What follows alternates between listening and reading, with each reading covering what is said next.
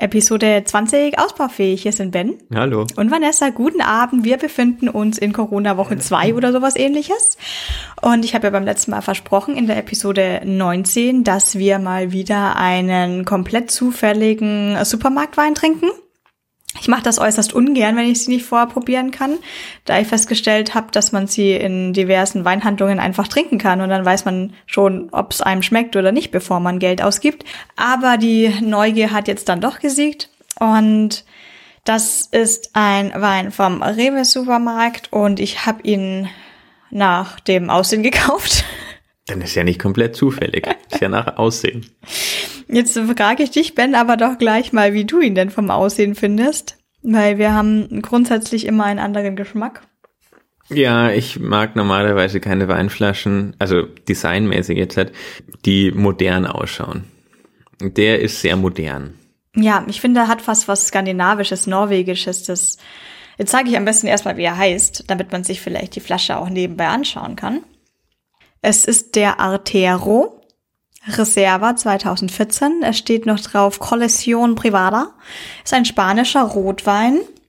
Und er hat sehr viel Glitzer auf dem Etikett. Ja, Glitzer, das ist ja gar nicht Glitzer, das ist ja nur glänzend. Aber Glitzer wäre ja so sparkling. Das ist ja eher reflektierend. Aber ich finde, es hat schon irgendwie was Skandinavisches hier mit so schwarz-grau-weiß-Farben und dann so eine Kupfer.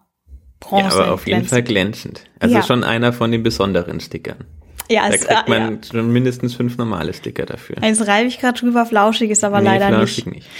Ah, meinst du, die Leute wissen noch, was flauschige Sticker sind? Okay, ich bin wahrscheinlich die Jüngste hier. ich glaube, auch wenn du es weißt, dann weiß es jeder. Die Flauschigen waren schon noch besser als die Glitzerstickers. Natürlich. Ich schätze mal, wenn du ihn gekauft hättest, hättest du dich für einen anderen entschieden. Es gab noch einen zweites, zweiten Grund, ihn zu kaufen. Er war schlicht und ergreifend im Angebot. Das ist der beste Grund. Ich weiß jetzt nicht, ob das wirklich ein Grund ist, einen Wein zu kaufen. Also einen Wein, der irgendwie auch noch im Angebot ist. Nicht sagen, wie viel es kostet. Ich will nachher raten. Ah. Nachdem ich will basierend auf wie er mir schmeckt, würde ich sagen, wie viel oder würde ich äh, sagen, wie viel er mir wert wäre und dann kannst du mir sagen, ob es das stimmt oder nicht. Ja, das können wir machen. Ich habe ihn vorher auch bei Vivino eingescannt und da stand tatsächlich als durchschnittlicher Preis der Angebotspreis drin. Ich weiß jetzt also nicht, ob der irgendwie alle ja, drei bis vier glaub, Wochen da den, reinkommt. Äh, bei den Weinen, die es im Supermarkt gibt, ähm, werden die Leute meistens an auch diese Supermarktpreise reinschreiben.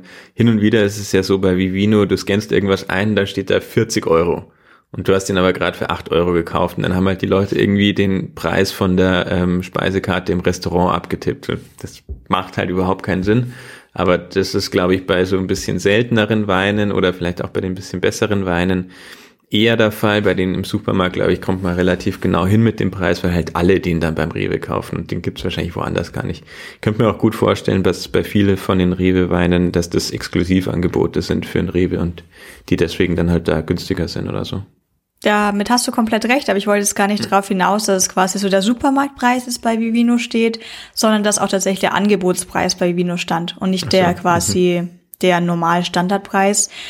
Mir ging das schon öfters so mit irgendwelchen französischen Weinen oder Weinen, die speziell auf Restaurantkarten steht, die vielleicht auch einfach eben nicht im freien Handel zur Verfügung stehen. Wir hatten es da letztens mal mit einem Chateauneuf de Pape, den wir einfach nicht mehr gefunden haben. Aber andere Geschichte wie du gerade schon meintest, vielleicht sogar exklusiv für den Rewe. Ja, es steht tatsächlich hinten drauf, also es ist von irgendeinem Verband oder was da sein soll, namens Weinfreunde, weinfreunde.de.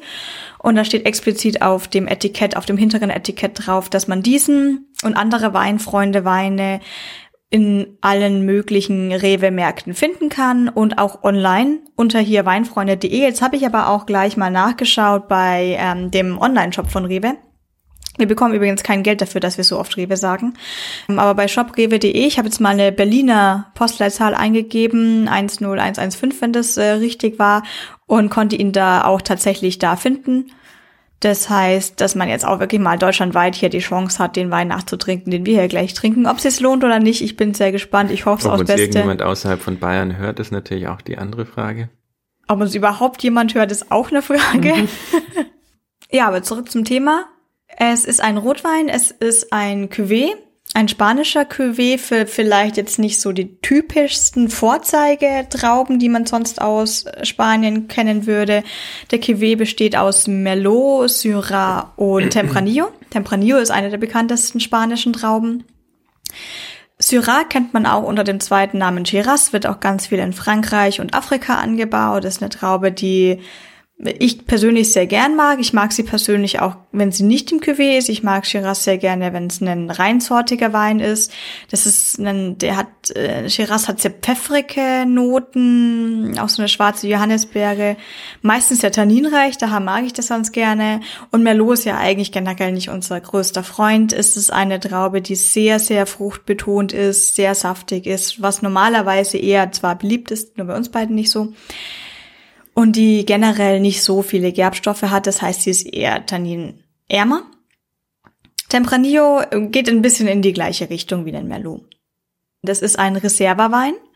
Bedeutet, ein Reserva muss mindestens drei Jahre in einem Fass gewesen sein und davon mindestens eins in einem Holzfass. Also drei Jahre Reserve heißt nicht unbedingt, dass drei Jahre Holzfass war, aber mindestens ein Jahr davon. Bei einem Gran Reserva wenn's, wären es mindestens fünf Jahre in einem Fass ausgebaut und davon mindestens zwei Jahre. So, jetzt äh, schaust du ein bisschen gelangweilt. Ähm, dann, dann trinken wir doch am besten schnell.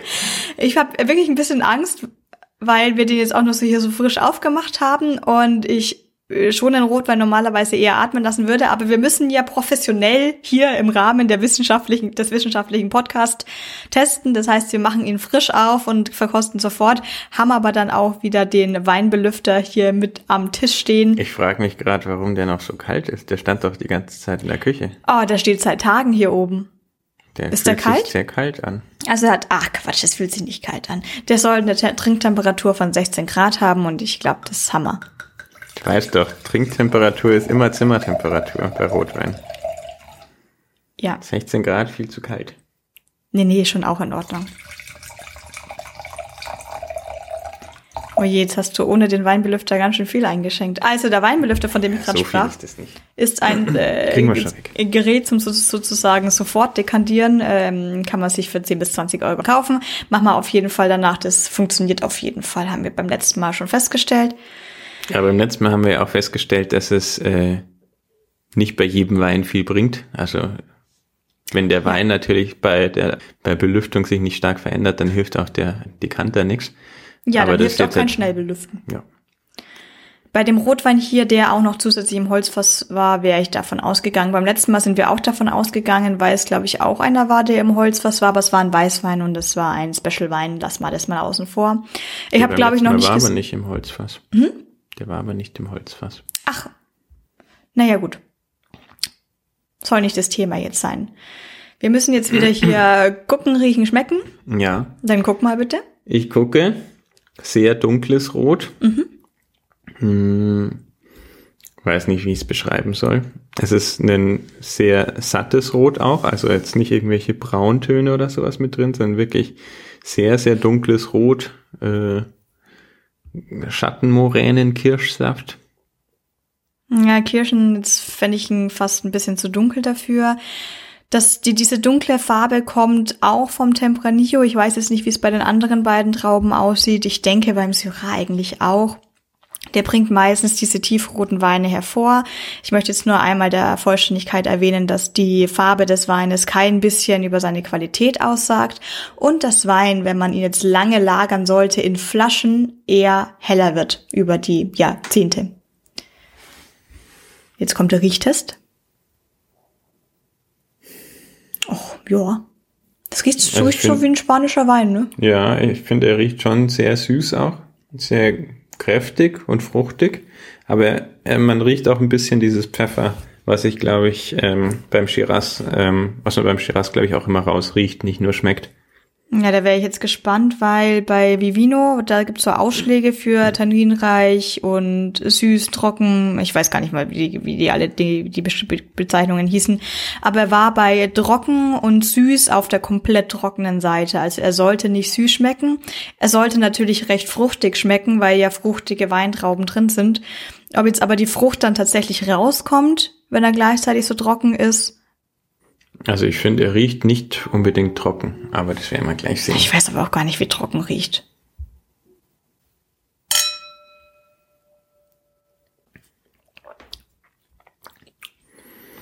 Nö, so trocken ist er nicht. Er ist trocken, aber es hat nicht so staubtrocken wie viele andere Rotweine, die wir schon probiert haben. Das ist korrekt. Ich sag's normal, es ist halt ein sehr hoher Anteil an Merlot drinnen. Ich habe die genauen Prozentzahlen nicht herausfinden können. Wäre das ein reiner Syrah, dann hätte der deutlich mehr Tannine und man würde ihn dementsprechend auch als trockener empfinden. Dadurch, dass ja auch die Tannine dann die Feuchtigkeit aus dem Mund so rausziehen. Aber ich könnte jetzt nicht sagen, wenn man jetzt trocken und süß im Verhältnis bei, bei Restzucker sehen würde, ob der jetzt viel Restzucker hätte oder ob er eben tatsächlich sehr trocken ausgebaut ist. Also ich denke, er wird schon ein bisschen Restzucker haben. Er wird schon seine 5, 6 Gramm haben. Aber vom subjektiven Eindruck, ja, würde ich aussagen, dass der nicht trocken schmeckt, sondern fruchtig süß. Ich finde, es kommt eine, schon eine deutliche Säure mit. Ja. Die eher halt stört. Halt ja, ich weiß jetzt nicht, ob es jetzt pur der Merlot ist. Ich schätze jetzt auch einfach mal naja, du wolltest ja den Preis noch raten. Ja, also äh, aber ich, ich kann eigentlich, mal dass es recht ausgewogen ist. Also ähm, wie gesagt, wenn es jetzt purer Merlot wäre, wäre wär ich mir ziemlich sicher, dass mir das nicht schmeckt. Aber mit dem äh, Shiraz als Gegenpol und dem äh, Tempranillo so als einem in der Mitte, der das Ganze nochmal irgendwie abrundet, habe ich passt es passt es schon. Also ja, Moment, ich probiere jetzt nochmal. Ja. Die Säure ist jetzt nicht perfekt ausbalanciert, aber finde es eigentlich schon ganz okay dafür, dass, dass es anscheinend ja doch relativ viel Merlot ist. Finde ich ein, finde es nicht, nicht verkehrt. Kann man schon machen. Ja, ich glaube, das hast du gut ausgedrückt. Also ich würde auch sagen, die Säure ist nicht perfekt eingearbeitet, aber sie ist jetzt auch nicht irgendwie störend. Also jetzt so, so super krass störend. Ich finde irgendwie eine Art Milde kommt schon auch noch irgendwie durch. Ich glaube, die sollte eigentlich stärker sein. Das kommt natürlich auch irgendwie durch das Holzfass. Er hat halt auch sehr einen langen Geschmack im Mund, finde ich. Ja. Also ganz im Gegensatz zu, ähm, naja gut, das macht jetzt wenig Sinn mit dem von letzter Woche zu vergleichen, aber Trotzdem, es gibt ja schon auch oft Weine, die schluckst du runter und dann ist der Geschmack im Endeffekt weg. Das ist jetzt hier überhaupt nicht. Also den habe ich locker eine halbe Minute, eine Minute im Mund. Ja, also hätte ich den jetzt quasi in einem Restaurant bei einem Spanier bestellt, wäre ich definitiv zufrieden. Das ist schon mal ein Pluspunkt. Ich denke auch, dass das ein guter Essensbegleiter ist. Ja, stimmt, auf jeden Fall. Zu kräftigem Essen. Kannst, glaube ich, zu allem möglichen essen. Pasta, aber ich könnte ihn jetzt zum Beispiel auch wie hier jetzt ganz ohne Essen auch trinken. Es gibt ein paar Weine, da würde ich sagen, die brauchen dann Essen dazu. Ich könnte den hier jetzt auch gemütlich auf der Couch weiter trinken, ohne was zu essen dazu. Ja, wäre jetzt nicht mein Favorit für einfach so trinken, ohne Essen. Okay. Aber ja, ich denke zum Essen äh, oder äh, also zum Essen passt er gut und ich glaube auch, dass er auch zu sehr vielen verschiedenen Essen passt. Ja, das ist blöd, dass wir natürlich schon davor gegessen haben, damit wir hier wieder, wie, wie schon erwähnt, im wissenschaftlichen Ausbaufähig-Studio den Wein verkosten können, ohne dass wir da nebenbei Ausbaufähig das... Labor. ohne dass wir nebenbei die Mikrofone vollschmatzen.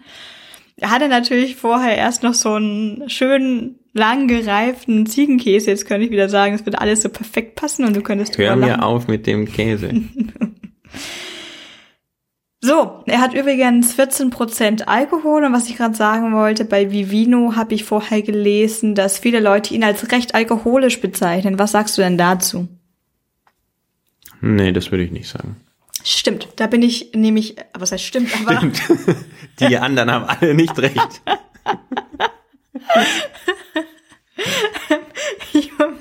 ich, bin froh, dass du das sagst, denn ich finde ihn nämlich auch nicht alkoholisch und dementsprechend ja vielleicht ganz spannend, jetzt doch diese Weine dann doch mal selber zu probieren, anstatt nur die Bewertungen anderer Menschen zu lesen. Ich würde nicht sagen, dass er alkoholisch schmecken würde, auch nicht für 14 Prozent. Das schmeckt so also hätte auch 13 Prozent haben können, ich hätte es jetzt auch geglaubt.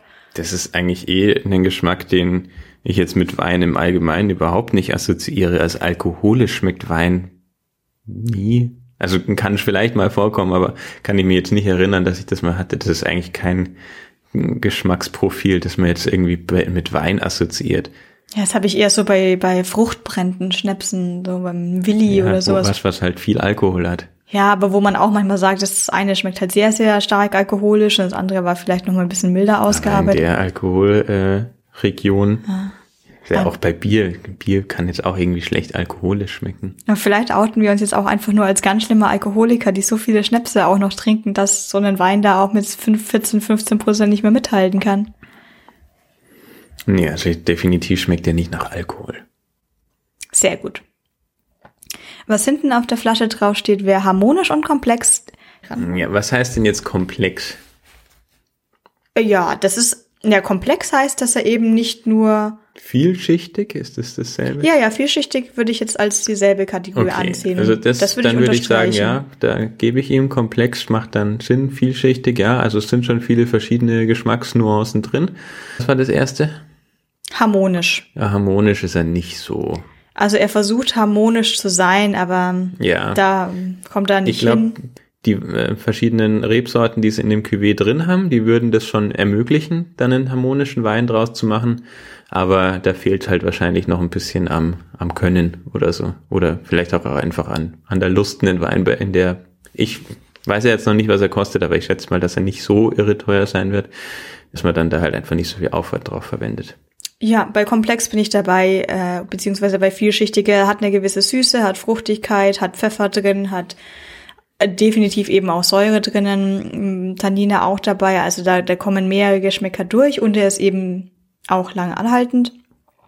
Die Reserva von Bodegas Munoz zeigt sich als äußerst gelungener Vertreter Spaniens. Ich glaube, bei der Rewe Online-Seite stand eben auch noch dabei, dass das quasi so ein Top-Leistungswein ist für Preis-Leistungssieger. Preis, äh, super Preis-Leistungssieger. Aromen von eingekochten Pflaumen und Himbeeren begleiten diesen eleganten Rotwein ausgezeichnet. Ja, das ist jetzt ein bisschen hochgestochen. Pflaumen finde ich, ja, das stimmt. Himbeeren, nee, müsste ja dann noch mehr Säure haben.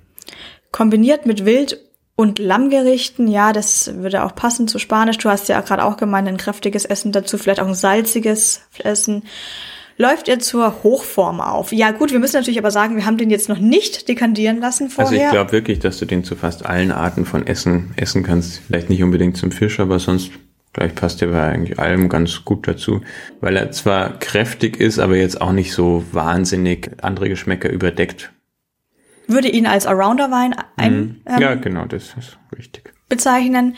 Also auch ein Wein, den man kaufen kann, wenn dann mehrere Gäste kommen, die vielleicht auch verschiedene Geschmäcker haben. Kann dann sein, dass es manchen zu sauer, manchen zu süß, manchen zu unsüß ist, aber naja, das ist vielleicht auch, naja, nee, das bezeichnet nicht harmonisch, aber das bezeichnet eben Arounder, das passt für alle ein bisschen. Ich schenke jetzt mal gleich nochmal ein nach mit dem Sofortdekanter. Mach das mal. Ich habe es leider noch nicht geschafft, das Glas ganz auszutrinken.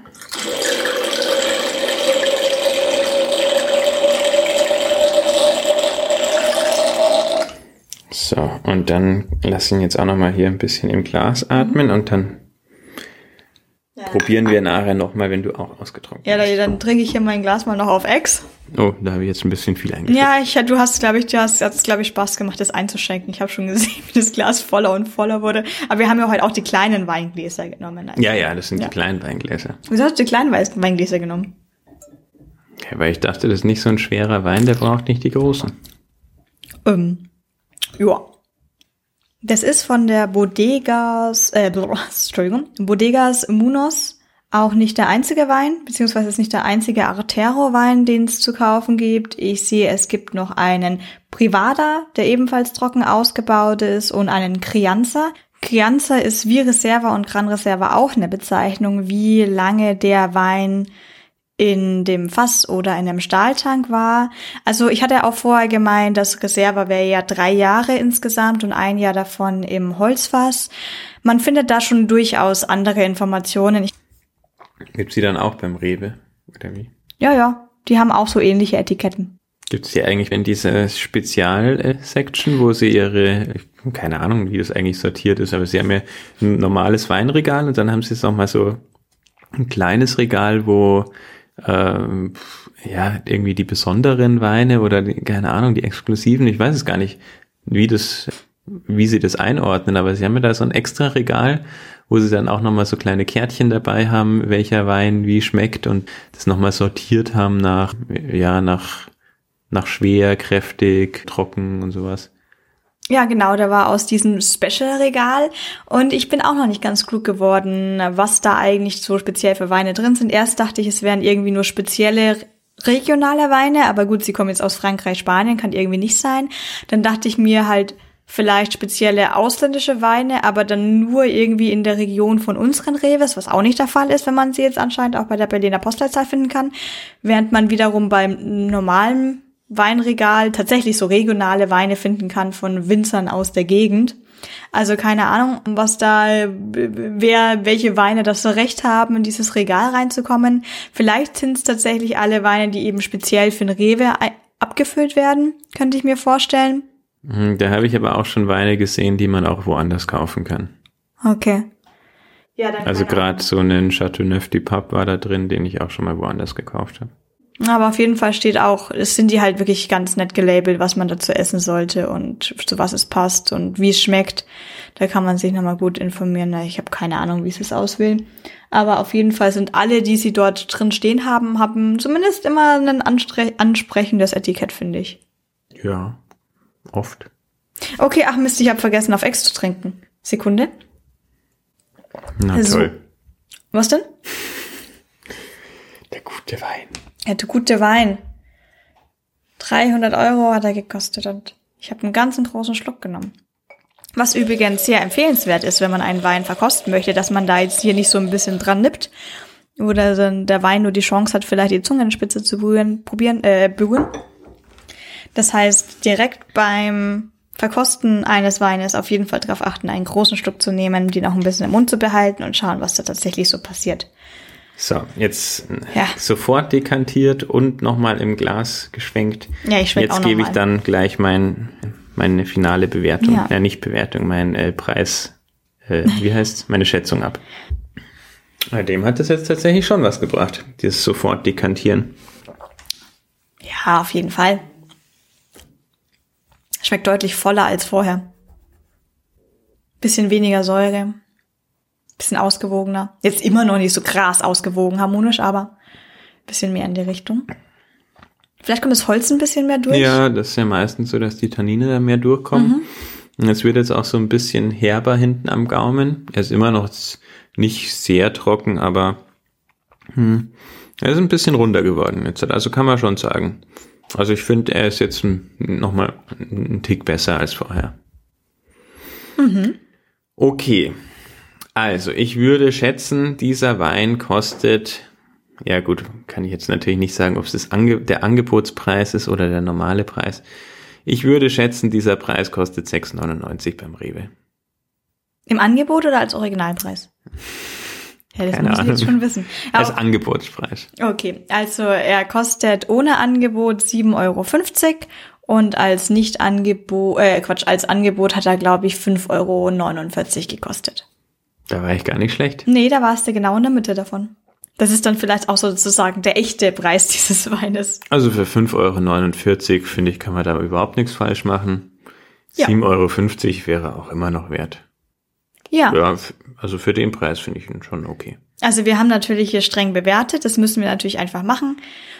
Aber jetzt, wo wir das Preis-Leistungs-Verhältnis kennen, ich weiß nicht, ob ich da mitgehen würde zu sagen, er ist jetzt quasi so ein Preis-Leistungssieger, aber ich würde auch sagen, dass er für den Preis, den er kostet, wirklich auf jeden Fall empfehlenswert ist. Ja, für 5,50 Euro und ich denke, man hat jetzt auch gerade nochmal gesehen, dass er ein bisschen Zeit braucht zum Atmen.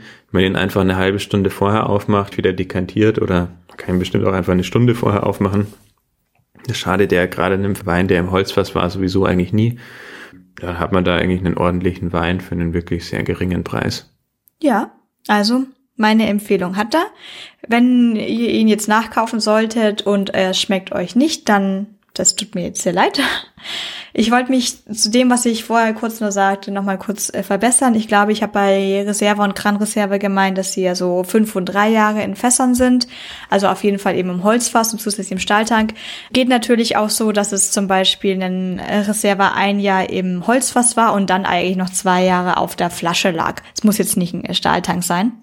Bei Weißweinen wäre es ein bisschen anders. Da wäre ein Reserve zum Beispiel auch einfach schon ab sechs Monaten in einem Holzfass. Das heißt, bei Weißweinen reduziert sich also ein bisschen die Zeit, die ein Wein im Holzfass gewesen sein muss.